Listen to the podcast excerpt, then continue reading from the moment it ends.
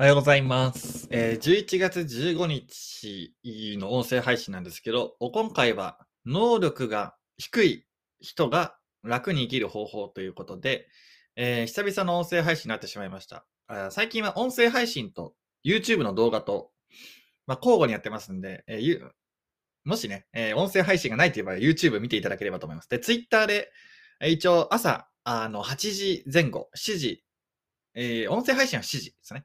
で、動画は朝8時に更新しています。で、えーまあ、基本的に交互というかですね、えーにやってますんで、まあ、Twitter もしよかったらフォローしていただければと思います。で、えー本題に戻りまして、能力が低い人がどう楽に生きるかなんですけれども、まあ仕事とかですね。で、能力が低いと感じる場面はあるのかもしれないです。で、まあそういう時って基本的に働いてる場所っていうか、戦う場所をちょっと間違ってる。戦う場所が違うというケースがほとんどなんですね。例えば、運動が苦手なのに、さ、あのー球技大会で、なんか、キャプテンに立候補しちゃってですね。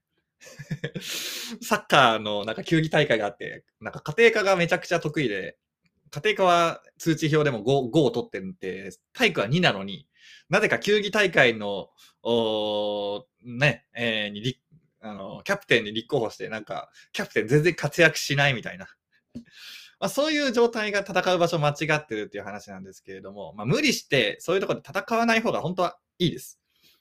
えーで、まあ、球技大会とかはね、そんなに立候補する人はいないと思うんですけれども、皆さんは、あの、22歳だか、18歳だか、の、高校卒とかね、大学卒の時に、就職活動っていう場で立候補しているわけです。そういう状態ですよね。で、まあ、入無事入社しましたということですね。で、入社して戦う場所が違ってて、能力が低いとされてしまっているという状態ですね。だから能力が低いわけじゃないんですよね。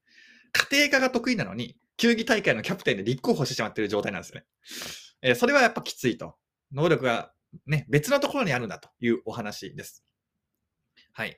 じゃあ、あ戦う場所を間違えると何が起こるかっていうと、やっぱり評価が下がってしまったりですね、まあ、居場所がなくなったりですね、えーまあ、評価が低いと、あの人仕事できないみたいな感じでいじめられたりとかですね、まあ、めいろいろとめんどくさいわけですね。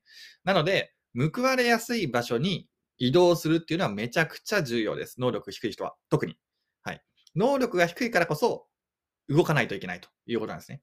で、まあ、僕自身、え能力低いです。28歳までフリーターしかやってないわけですから、あー所詮あるスキルといえば、牛丼屋でちょっと働いたスキルで、まあ、牛丼は今でも作れるかどうかはわかんないですけどね。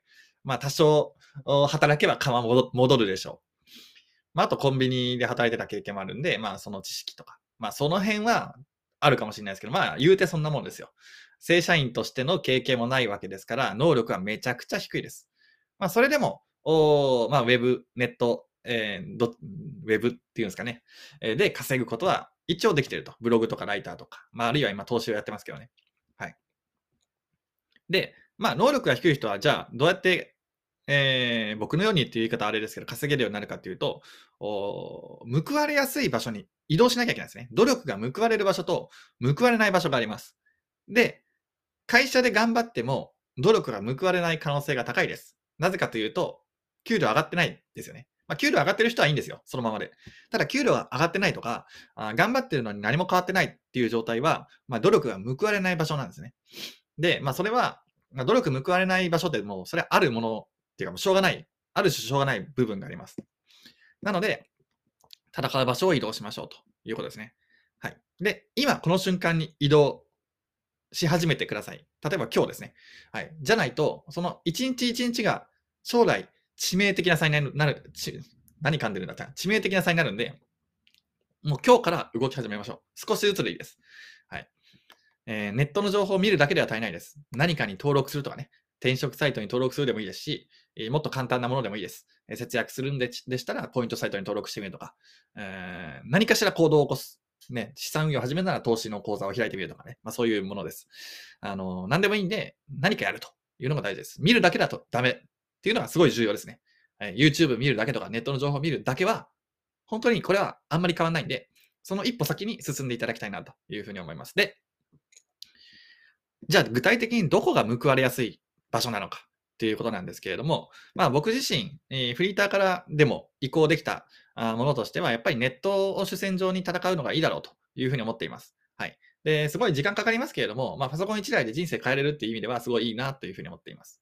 はい。で、じゃあ、あネットでも何がいいかっていうと、まあ、ブログが結構いいかなと思ってます。はい。ワードプレスブログですね。で、これは稼げる、稼げないっていう意味でいいっていうことではなくてですね、まあ、プログラミングをやる上でも、うん、動画編集をやる上でも、まあ、ネットを使うじゃないですか。で、えー、その時に、ブログからってすごい入りやすいなと思うんですよね。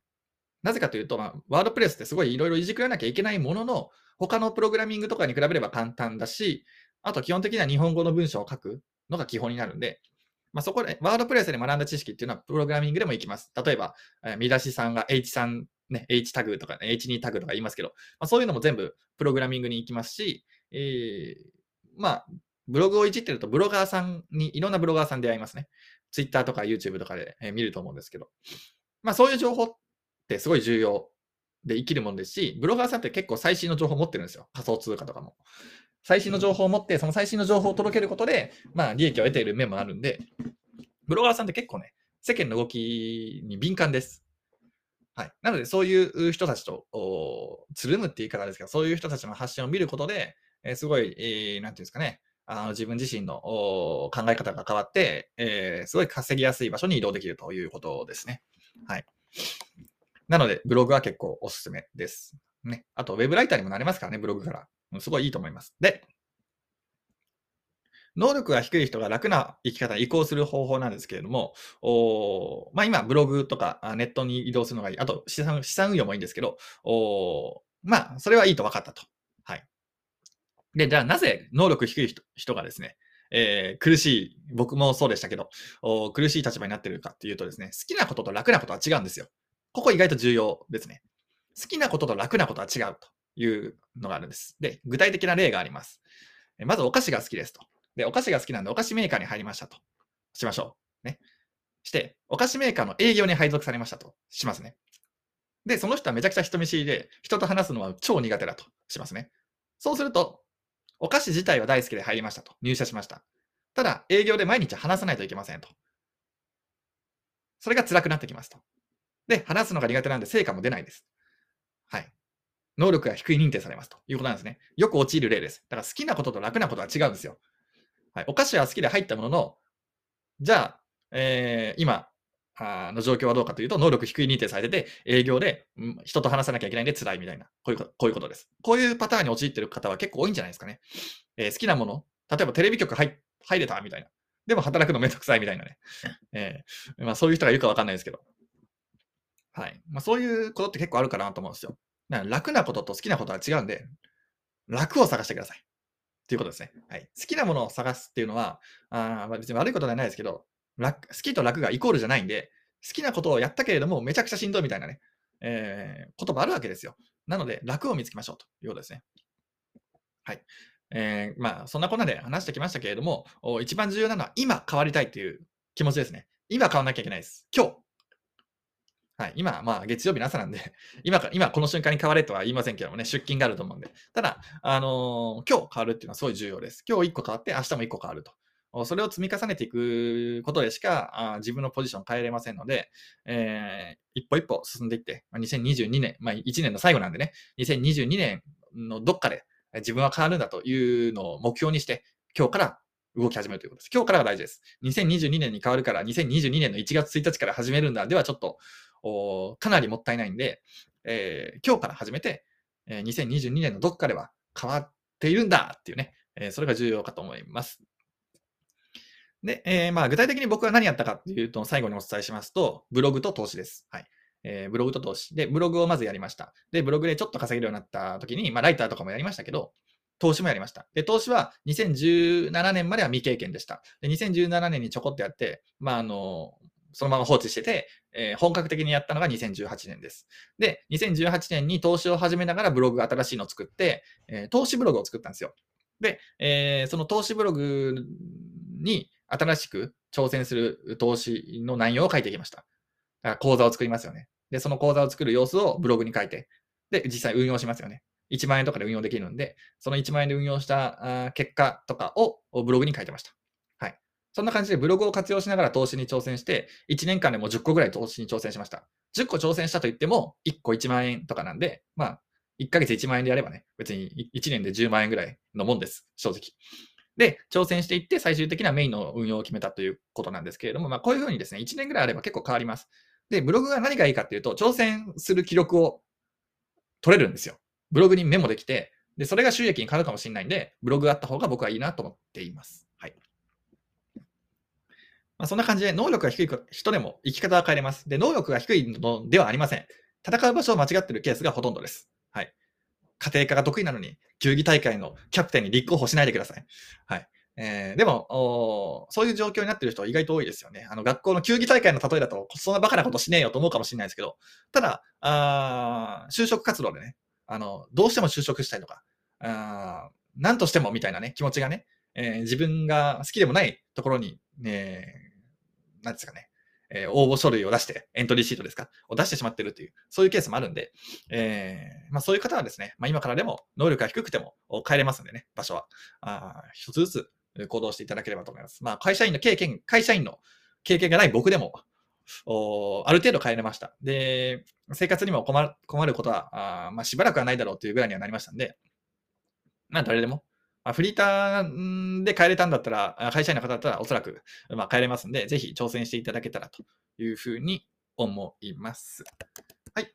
えー、で、最後にですね、えー、朝活サロンもやってます。あと、ブログの個別サポートもやってまして、あと、えー、1回ポッキーのズーム相談というのも始めました。まあ、ブログに関する、まあ、ゼミは定期的、あの、1ヶ月契約とか、半年契約とかになってるんですけど、おズーム相談はもう1時間。で、相談内容は自由です。ブログでもいいですし、えー、何でもいいです。はい、1時間ズームでお話し、喋るということですね。なので、相談ととか、えー、質問がある方は、ズームでみっちりとやることができます。えーまあ、僕のブログに書いてることだったら何でも答えられますので、ぜひ、えーまあ、興味ある方はあ見てみてくださいというお話でした。ということで、今回以上です。ありがとうございました。